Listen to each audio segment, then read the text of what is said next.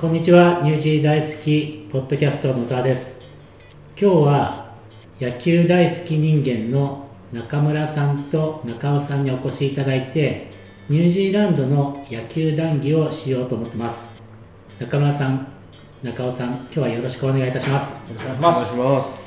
えーもしよろしければ一言ずついただければと思います。はい、えーじゃあ私から中村と申します。えーっと実はあのこんなあの今日ねこんな時間をいただいてあの野球のことをしゃべるほど野球が上手なわけでもないんですけど好きは好きであの昔からいろんなあのお手伝いをしております。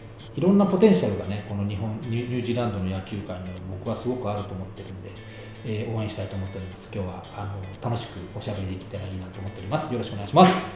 日本の、えー、とプロ野球のチームで一番好きなところはどこですか？いや、僕ね、広島県出身なんですよ。じゃあ、広島じゃん。広島出身あ、出身じゃないんだよね。広島の上の県の出身だ。なんかね、広島となんかいつもね、広島出身だったんあ、だそうそうそう、そう、あのね、いろいろ面倒くさいからね、広島県、広島出身でくくっちゃってるんですけど、広島の上の県に、の出身でございまして、まあ、広島近いんで、じゃあ、広島。はい。はいありがとうございました。はいよろしくお願いします。よろしくお願いします。中尾さん、よろしければ。えー、中尾です、えー。ニュージーランドで 12, 12年ぐらい、えー、子供たちの野球に携わっております。まあ、今日、できることがあれば何か協力させていただきたいと思ってきま長いした。ですね、十何年も。そうですね日本のプロ野球で好きなチームとかあるんですか？日本のプロ野球、ロッテですかね、やっぱりね。ああ、やっぱりね。ねそこはね、忖度ありました 大人の事情でね。またなんで。じゃあ、今日はよろしくお願いいたします。ろしくお願いします。ニュージーランドってプロ野球ってあるんですか？あるんですよ、これはできたんです。ニュージーランドだけでプロ野球をこうやってるっていうんじゃなくて、ニュージーランドにチームが1個あるんです、オークランドにね。これオーク、オーストラリアのチームと一緒にやるんですよ。オーストラリアのリーグに入ってるってことそうです。よくありますよね、ラグビーだってそうじゃないですか。オーストラリアともう一つの、その、なんて言うんでしょう、リーグにして、ニュージーランドのチームも出てますよみたいな。サッカーもそうですよね、ウェリントンのチーム。そうですね、サッカー、フェニックス。フェニックスか。フェニックスが、はい、バスケットもそうですよね。バスケットもそうですよねチーム。やっぱあらゆるスポーツがやっぱりそううですよね。んで野球も野球はでもそれが実現したのは本当に最近でえ2019か。18か。19か。この前に初めて入って。1年ですか？一あれ？一年？そうですね。1年飛びましたね。だから2年やって。そうだね。2年やって1年で1年飛んで今年も今再開。うん。シーズンみたいなのがあるんですか？えっ、と11月から2月。入るか入らないかぐらいまでです。ね。そうですね。短いプレープレーオフ。あそういうもんですか？どうしてもそうですね。ウィンターリーグになるんで他の北半球からすると。うん多分そのアメリカとか日本とかでやってる人たちがあんまりこう長くやるのもそうなんですよ。結局主戦場はあくまでそのアメリカとか日本とかその北半球のうん。そのチームに所属しててその向こうが冬で野球ができないからでその間のトレーニングを兼ねてこのあオーストラリリアリーグ。まあ端的に言うとトゥアタラっていうチームもそのチームのあのリーグの一つなんですけどそこでプレーしましょうと。だからもう本当にバツ投げというバツ投げって言うとあれだな。でも本当にトレーニングというかそうですね。その実実践感覚というか。向こうでちょっと調子が悪いとか使ってもらえない人たちがこっち来てこうトレーニングしてね。そうそうそうっていう意味合いの方がどっちかっていうとさあここで人稼ぎするぞっていうよりもプロだから、うん。当然その、うん。理解にどうしてもなるんですけど。まあそういう選手個人からするとステップアップの場所なんで、その自分のためにここでちょっと、あのいいところを出してでどこかまあ大きなところに見てもらうのがまあメインでしょうけども。そうですね。ん、だからニュージーランドの子もいるんですよ。半分ぐらいですかいや半分いないか。ほとんどいないですね。ほとんどは前回はアメリカのマイナーリーグの選手たちが来てたんで。そうですよねでもそれをねこっちへ来たおかげかどうかわかんないですけどもアメリカのマイナーリーグの選手もちょっと大きな契約に変わったりとかあしてる選手もいるんで。そうですね。そうニュージーランドのトゥアタラでしたっけチーム名、うん。うん。はそのオーストラリアうんリーグでどういうポジションなんですか？いやでもあれいつだっけ？だからコロナの前の時はプレーオフで行ったんだよね。そうですねあの多分リーグでトップに近い状態で通過して。すごいね、はへー。もう本当に割と上の方でうん。プレーオフ行って、まあ、優勝はしなかったけど、うんうんなんでかっていうとプレーオフの時に主力の選手がみんな帰っちゃった。うん。もう帰んなきゃみたいな。あもう夏寒いけど帰るわ。みたいな ニュージーランドその冬だからえそうかニュージーランドは夏のスポーツになるのか。そうニュージーランド。ニュージーランドでは夏のスポーツ、で練習とか別にそのニュージーランドだとあこう言っちゃ申し訳ないですけどメジャーなスポーツじゃないから、うん。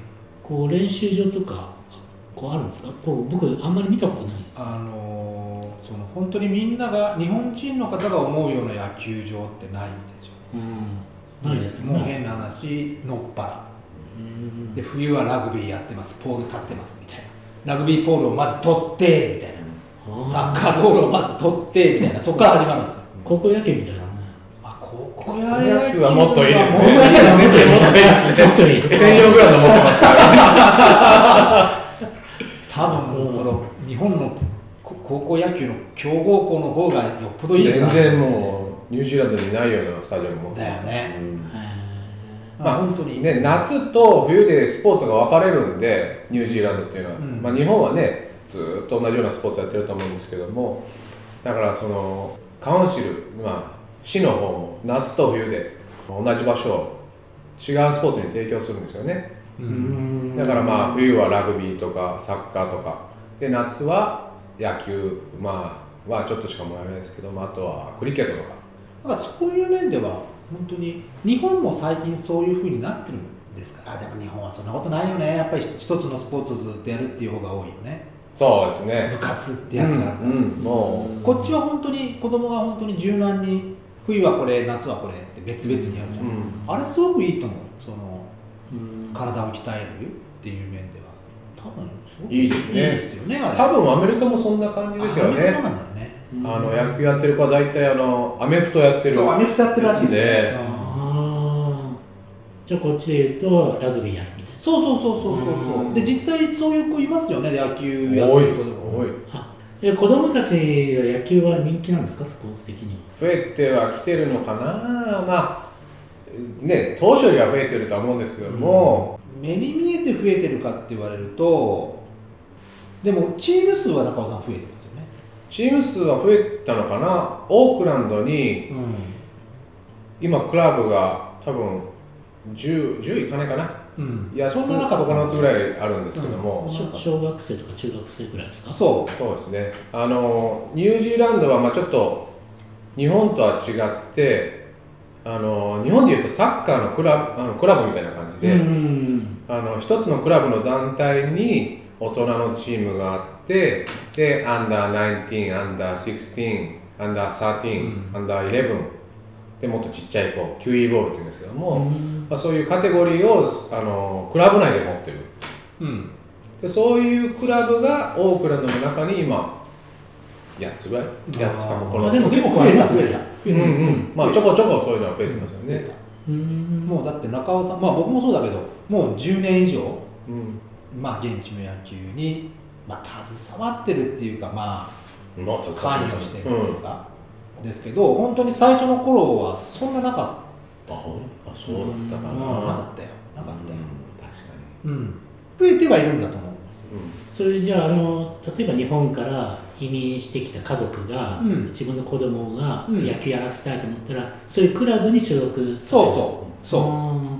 学校の放課後にクラブがあるとかそういうのはない、そう。そこを実は広げようとしてるんです。まあやったよねやってたんですよ頑張って、うん。まああの嫌な話するとその政府からの補助うん。があるんで、学校に広めれば補助が大きくなるんで、うん。ただやっぱり学校でね多分コーチもできる人がいないっていうのが出てきたりしたりその時間帯とかね。ね。だからつい45年前ぐらいまではその学校の大会もあったんですけどもうん。今はないうん。頓挫してる感じですからうん。ね、うん。まあ、コーチが重要だって話はまあ前からちょっと聞いてたんですけれども、うん。コーチが不在というかそのそもそも教える人がいない。でも子供はだんだん増えてきてるっていうとこう手立てがあるっていうかなんかないんですかねこう。日本からプロ野球選手連れてくるとか。いやそれはね実はやってて、元、ね、千葉ロッテでエースで投げてらした清水直樹さんっていう方が3年かな4年かなこっちに住んでいただいてでいろいろ野球のお手伝いしていただいてっていう案件っていうかそういう状態もあったんですよ、うんでその時にはやっぱり日本人の野球やっぱり日本人って野球好きな人いっぱいいて、であの中尾さんと一緒に好きな人集めようぜって言って集めて、でそのみんなでちょっと、まあ、寄付金をちょっとこうよあつ集めてで日本からそのその清水さんに頼んで野球選手誰か連れてきてくださいって頼んで連れてきてもらってで子供たちに野球を教えてもらってっていうのは、何回やった？3回？4回？まあ、結構やってますうん。あれやりましたね。うん。34回やって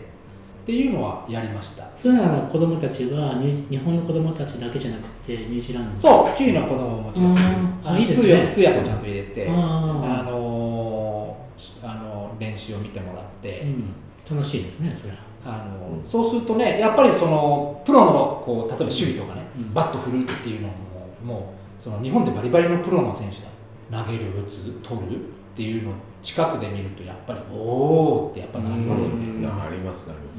うんね、あの子供には刺激になったしでまあコロナもね明けてきてちょっとまた再開したいなと。やっぱりもうできなかった。だから2年できなかったですね。ちょっと今年の夏。でそういう方ってどっちかっていうとそのお忙しくないのって日本の冬なんですよね。やっぱりシーズンが、うん。日本のプロ野球のオフだから、あの来ていただけるタイミングって、まあ、ちょうどいいっていうかそうですね。こっちの夏うん。にあの時間取っていただけるケースが多いので今年の夏はちょっとやりたいなまあ長い期間っていうわけにはなかなかね、うん。いかないですけどまあ極端な話1週間でも行っていただければ1回2回は子供と一緒にこう野球教室やっていただけるってそういうのもやってます。あれ中尾さんは週末に子供たち野球教えてるんでしたっけそうですね、シーズンの時はあの子供たちの子供たちからまあ大人のチームを見てるんですけども、うん、あの平日は火曜日と木曜日の練習があって、あとは土日に試合をあるんで、まあその練習で試合の。それは日本人じゃなくてキウイの子供たちももうあの全部ミックスです。はい、ローカルですね。あそのさっき言ってたオークランドに78個あるっていううちの一つそうです、一つのクラブの。あの中尾さんなんかは本当に中尾さん大学までやったんい？やいや、僕は高校までです。高校までは高校球児だったんですい。ね高校、まあ、その、あだから今のスポーツ狩りそう。そう、忘れられなくてね、あ の高校時代。いやいや、まあ、あの、僕なんか本当に弱い高校だったんで、あの、あれなんですけど、まあ、ね、ニュージーランドに来たらちょっとこういうことで、少しでも役に立てると思ってね。大事ですよね。やっぱりそのニュージーランドの人もそのちょっと気の利いた人だったらあ日本は野球強いよねっていうのを知ってるんですよ。あそうなんです知ってる。アメリカと日本と韓国と台湾強いんだよねみたいな、あそういうそういうちょっと知った人は知ってるんですよ。なんでそのやっぱり日本人野球ってなるとちょっと一目置かれるっていうか、そのまあよく言われるのは本当あのラグビーと逆だよねみたいな。そのラグビーは日本ニュージーランド強いけど、まあ、日本も強くなりましたけどね。こうなんて言うんでしょう。お互いこう両方強くしていきましょうよ的なうんうん。こう補完関係っていうかそういうのがニュージーランドと日本ってあるよねっていう話はしたりするんです。けど、うん。こうなんとかこうマイナーなスポーツからメジャーなスポーツへの転換させるために何かこうもう一エッセンスあったらいいなと思うんですけどずっと僕はあのやってて課題に思うのは、まあ、ちっちゃい頃、まあ、10, 10歳11歳の子供たちから、えー大きくなるのをずっと見てて、えー、と178歳ぐらいになったら、まあ、日本でいう高校卒業したぐらいからその後ニュージーランドでの野球する子たちをどうするかっていうのを考えてあげないと、まあ、ちっちゃい頃は楽しいんですよね。そっか。あのなんかの大会があってアメリカに遠征とか、そういうこともできるんですけども1718になってくるとまあねそのまま野球やってて何になるのと、うん。まあ、やっとねそのオークランドトゥアタラっていうのができたんでそ,、の一つのプロフェッショナルのチームにでプレーできる可能性があるっていうのは出てきたんで、まあ、あとはそれ以外にまあねあのニュージーランドにいていいのかそれとも海外にいて、ね、あのもっと大きな夢を目指すのかっていうところをもっとこう具体的に見せてあげないと、うん。子供たちが本気にならないで、まあ、ちょっといい年頃になってくると彼女できたり。そっちに走っちゃうお酒お酒飲み始めたりしてね、う うん。ん、そうなるとなかなかこう厳しいプロの世界にっていうんじゃなくなる。そうなんですよ。だからアンダー13とかね13歳ぐらいは結構多いんですけどもちょっとずつ減ってくるんですよ。ね。あで18歳10 1718歳ぐらいの年頃のカテゴリーになるともうチーム数が激減するんで、そうだよね。うん確かにそうですよね。子供がやる野球ってブランドが実はブランドっていうのって言えば言えばいいのかな？がいくつかあるんですよ。ブランドっていうかリトルリーグっていうのはそのリトルリーグっていう団体なんですね。みんなリトルリーグって子供が野球やってるイコールリトルリーグだと思ってるじゃないですかそうそうそう。じゃなくてリトルリーグっていう団体がアメリカにあってそこが要はその大会を毎年まあワールドシリーズみたいなやつをやってて、であの例えば昔で言うとあの清宮君がいる時に日本がすごい強くてワールドチャンピオンになってみたいなそれそれそれそれ要は大会の名前みたいな話なんですよリトルリーグって実は。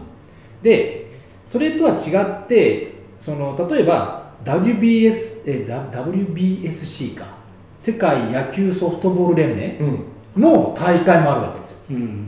でそれのその少年少女の大会もあるんですよ。うん。リトルリトル別にね。別にね。でこれも要はあのその世界大会みたいなものをやってるわけです。各各年代で。うん。でここに一つ。でリトルリーグがあって。でこれまた別個にポニーリーポニーベースボールっていうのがまた出てくるんですよ。なるほど。でこれ野球ですよ野球なんだけどでも団体が違うんですよ。ルールもちょっとだけ違うんですよ。あや同じ野球なの同じ野球なのに。一緒ですよ。一緒一緒なんだけど例えばリエントリーって言って野球ってほら一回引っ込んだらもう出れないじゃないですか。そうそう例えばそうそう代打に代誰かが代打に出てその人と交代する人ってもうお役御免でもうその試合は出れないじゃないですか。ほうほう。そうね。でそれがまた出れたりするの一回引っ込んでも。ポニーでそういう違いがあったりとか。将棋みたいなね。将棋か。将棋なの。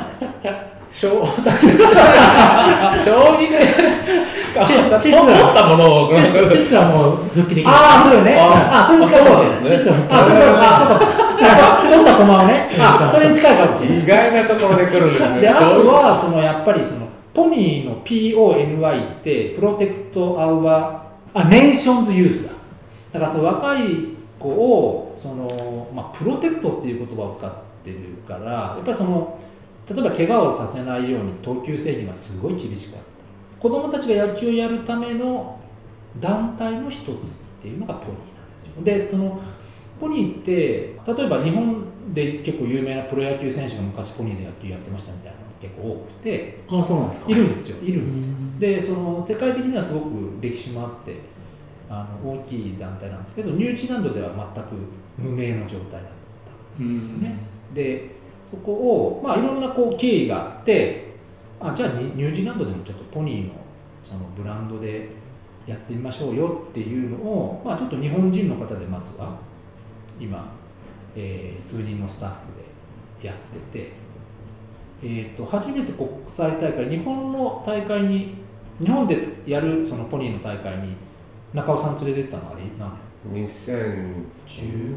19 2019の夏か日本。の夏ですね。に初めてあれ2チーム連れてったいやいや3チームですね。そうまあ年代でいうと、えー、16歳以下14歳以下。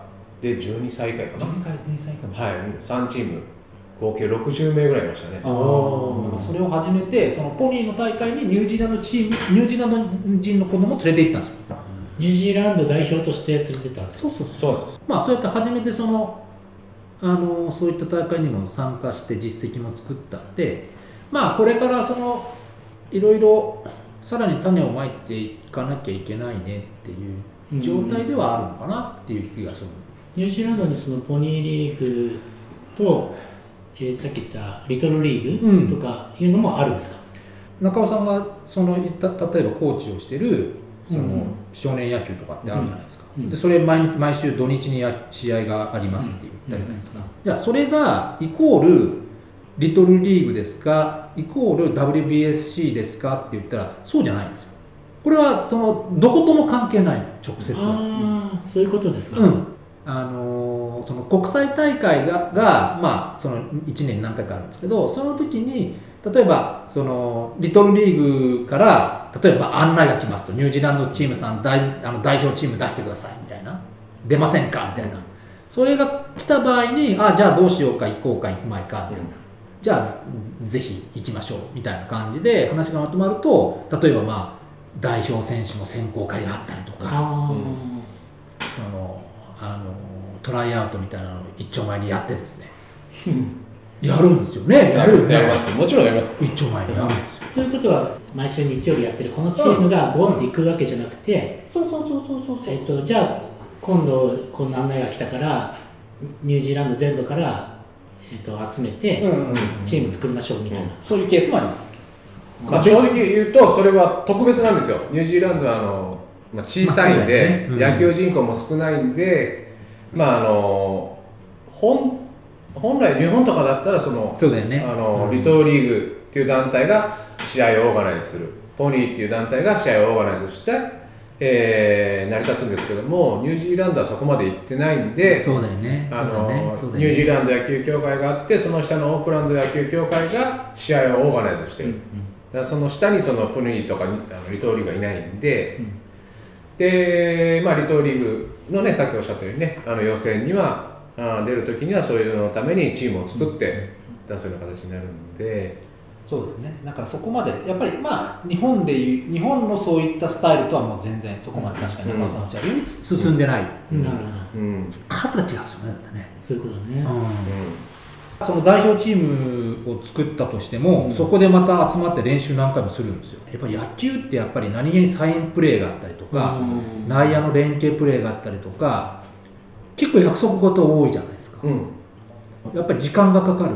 うん。そのチームとしてその完成するのにすごい時間かかるんでうん。まあなかなかそういう面では難しいところがあるんですよね実際、うん。厳しいのは結局そういう大会っていうのは全部ニュージーランドの冬なんですよ、まあ、7月とかね8月、それの準備をしようと思うと大体4月ぐらいにチームをまあ作ったとして、5月6月7月と準備をするんですけども、まあ、ご存知の通りこの雨の多いグラウンドもまあ野球できるような状況じゃないんで、なかなか準備ができない。うん。でもちろんまあ試合なんてできない。うん。だからまあ練習をまあちょこちょこやって本番になるんでなかなか厳し厳しいところあるんで。すねですよね。雨降っちゃうと野球はできないんですか？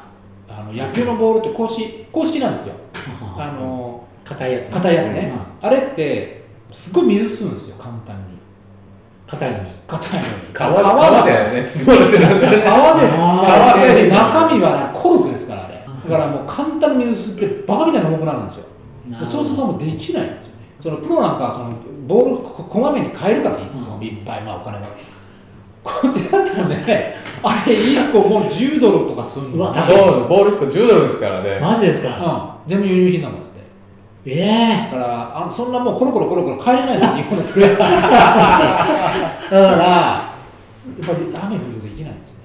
へえそっか野球道具揃えるのも大変なんですそう、ね野球は道具があって。も確かにあうん。って高価なんですよ、うん。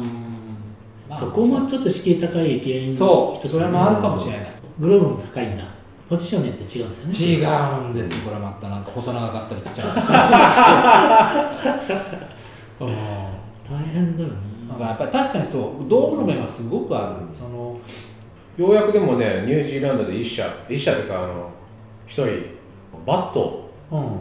木製バットだけだと思うんですけどもうん作ってる。あ作ってる。うん。ニュージーランドのウェリントンの方で。あへ本当ですか。へあのねあのもともと野球選手で。あそうなんだ。あのれあの子は確かアメリカの、ね、マイナーリーグまで行った子なんですけどもその子が今バットを作って。へ結構流行ってますよ。あ本当ですか、うん。あれ何アイダムだっけ？ローズウッド大大体なんかアメリカの人を見るんでこっちの人はあのあメープルかなんか。メープルか、うん。を使いたがるんですけども。何ですか？木の素材ですよ。あね木の素材。木の種類っていうんですか？うん。あれなん青ダモ青玉か。青ダモが日本のねプロ野球選手はもうみんな使うんだけど、うんなんかもう青ダモがないとか、ああそういうことか。う子供たちが例えば少年野球ね今中尾さんが知ってるようなクラブとかでもそうですけどそういう費用っていうのはどうやって捻出されてるんですか？ん、あれはなんていうグラウンツっていうんですか、うん。そのあグラウンドグラウンドを一生懸命取ってはいます、うん。うん各クラブが、うん。グラウンドっていうのはあの政府の補助金みたいなやつですね。あとはそのあのギャンブリング協会とかあ協会か。ら、うん。ああのーいわゆるチャリティーですよね。そうチャリテねィーの、まあああいうのが割と取れたりするんですよ。やっぱりその趣旨から言うと子供のスポーツって言ったらまああ割とこそうだよね、子供のためにだからね、うん。うん。あのそうですね。ただでもこの国偉いなってものなんていうのか選手からあんまりお金を取ろうとしないですよね。まあうん。必要な分はもちろん取るんですけどもあのできる限りそういったものを抑えてそういうチャリティーとかでお金うん。を集めて、まあ、道具とか必要なものは買う。ううんん。子供たちで今、えー10月ぐらいから3月までやって百何十ドル、うん。そうだね。そのなんだろう、うん。年会費じゃない。年会費。ですからね。やっぱりその、うん、あの年会費をちゃんともらうんですけどなんか本当に人口を増やすっていうのはなかなか簡単なようで。そこですね、うん。なんなんとかなんとかさっき中尾さんの話じゃないですけどニュージーランドに貢献したいですよね。そうですね。せっかくなら、うん。まあそういう意味では本当にそうやってなんだろうプロのチームができたっていうのは非常に大きくて、うんうんまあゆくゆくは本当にその実際にその人を動かしたい子供を動かしたい、うん。ね、さっき話に出ましたけどどうしてもやっぱり北半球イニシアチブのうん。スポーツなんですよやっぱり野球、うん。北半球に合わせてやっててでそれの穴埋めってことはないけどちょうどまあなそのこっちの夏で向こう冬でちょうどいいからっていう今位置づけなんですよね、うんうんうん。なんかそこはなんちょっとなかなか動かしがたい部分があるんであのでもせっかくそのニュージーランドの夏っていうのはこうあんなにこう涼しくて天天気も良くて爽やかで素晴らしい気候っていうのもあるんで例えば日本から子供たちに逆にこうこっちに来てもらってあのそういうのを具体的にはできれば一番いいんだろうなっていう、ですよね。うん。そうするとお父さんお母さんも場合によってはついてくうんうんるし、あこんないいところなんだ。じゃあちょっとちょっと子供を留学させちゃおうかしらとかね。うん。いやあのいうあのところになればそれはそれでいいと思うし。だからとにかくやっぱり人を動かしてあげたい。そこがゴールなんでしょうね。おそらく。こっちはこっちでやっぱりそのやってる人数も限られててあのマンパワーがそこまでじゃない。でみんなそれぞれ仕事持ってるし変な話。そうなんですよね、うん。そう。いや僕はあの中村さんも中尾さんも、えっと、それぞれ仕事がある中で野球をそれはボランティアでやってる面があるじゃないですか、ポニーリーグの広めようとしてるところとかも全てボランティアうん。ポケットマネーでやってますと。いうところもこれもなんとかしていきたいなってゆくゆくはね、まあねゆくゆくはね。こうボランティアじゃやっぱり何年も続かないし、うんうんうんうんできればこう負担なしで、うん。あのやることはあの別にお金はいらないけど、うんうんうんうん。お金はいらないけどもなんかポケットマネーを出していくっていうことはしうんないで、はいはいはいはいはいはいあの住むようまな状態に持っていければいいかなと思います。そうですね。うんまあ個人的にはやっぱり一回やってみたいなっていうのはあるんですよね。その子供を連れてくるのをね日本。例えばまあ手っ取り早いのは多分日本だと思うでまあそのためのコネクションはちょっとずつですけどできつつあるんで、ねいいですね、ぜひぜやりましょうやりたいなと思って、まあこれはこの間のその清水直之さんっていうあのニュージーランドの野球にすごい貢献してくださった元プロ野球選手の方と話しててその方もニュージーランドの野球の状況っていうのをよくご存知で。やっぱりその日本の野球の環境っていうのはある意味恵まれすぎてるところがあると、ね、さっき言あの中尾さんおっしゃってたけど下手なあの高校野球のチームの方がよっぽど立派な球場で野球やってますよって話、まあ、実際問題はそうだと思うんですよ。こっちもニュージーランドののっぱですからだから来たと思ったらえー、のっぱだっていう、そういうのをその日本の子供たちに見せてあげるのも逆にいいのかなっていうね。うん。うん。あなんて恵まれてたんだろう。じゃあもっと頑張らなきゃなと思ってくれればそれはそれでいいのかなっていう。あの下の子供その若い年代の子供たちって多分そんなに差ないですよね中野さんね、うん。そのなんだろ技術的う技術的に、あのニュージーランドの子って体が大きいんでうん。特にあのなんていうんですかマオリの子たちとかっていうのはもう成長が早いんで、13歳以下でも多分僕174センチあるんですけど多分一緒ぐらいかもっとみんな大きいんで、もう体格的にはもうかなり有利なんで、うん、あのちょっと技術が本当にね、あの進歩すればうん。日本とかともいい試合ができるような、ひょっとしたらね、うん。なるほどね。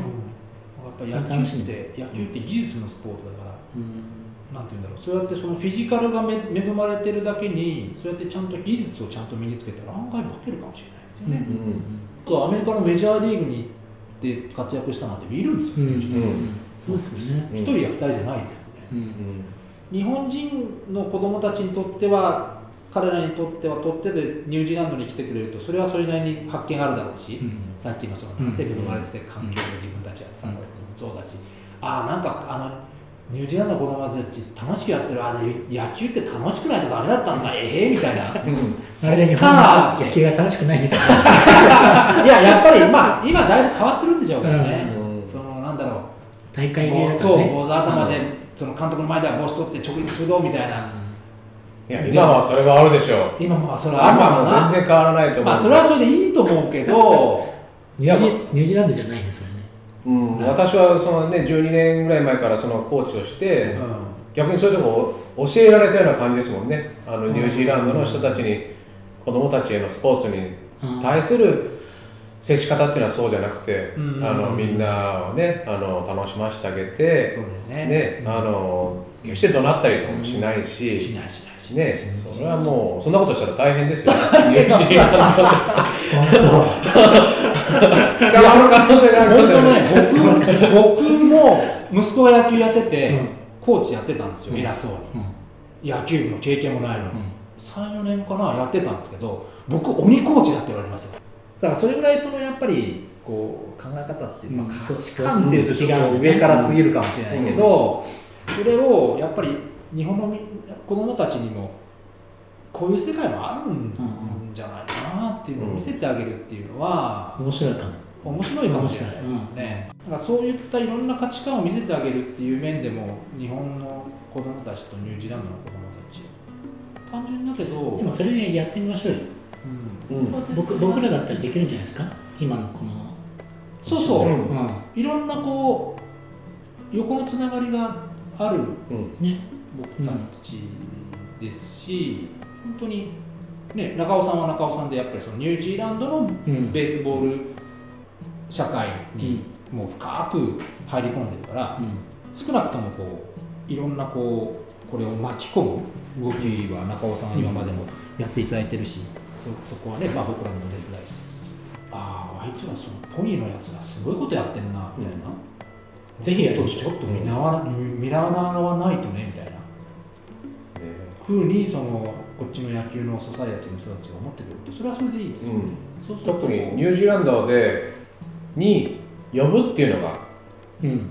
そうだよね、うん、多分ね。もうあの1回ぐらいはあるんですけどもそれはまああの、えー WBSC の関連の大会だったんでそれ以外にねあのニュージーランドであの子供たちを他の国から呼んで試合させてあげるっていうのはすごい初めての試みみたいなもんですから、うん、すごい、ね、新しい動きで、うん。何かが変わるかもわからないですよね、ニュージー本ランドに。当に。本当に本ぜひやりましょう。え今日はあのお忙しいところありがとうございました。ありがとうございました。はい、頑張りましょう、えー中尾さんと中村さんでした、はい、ありがとうございました。はい、ありがとうございました。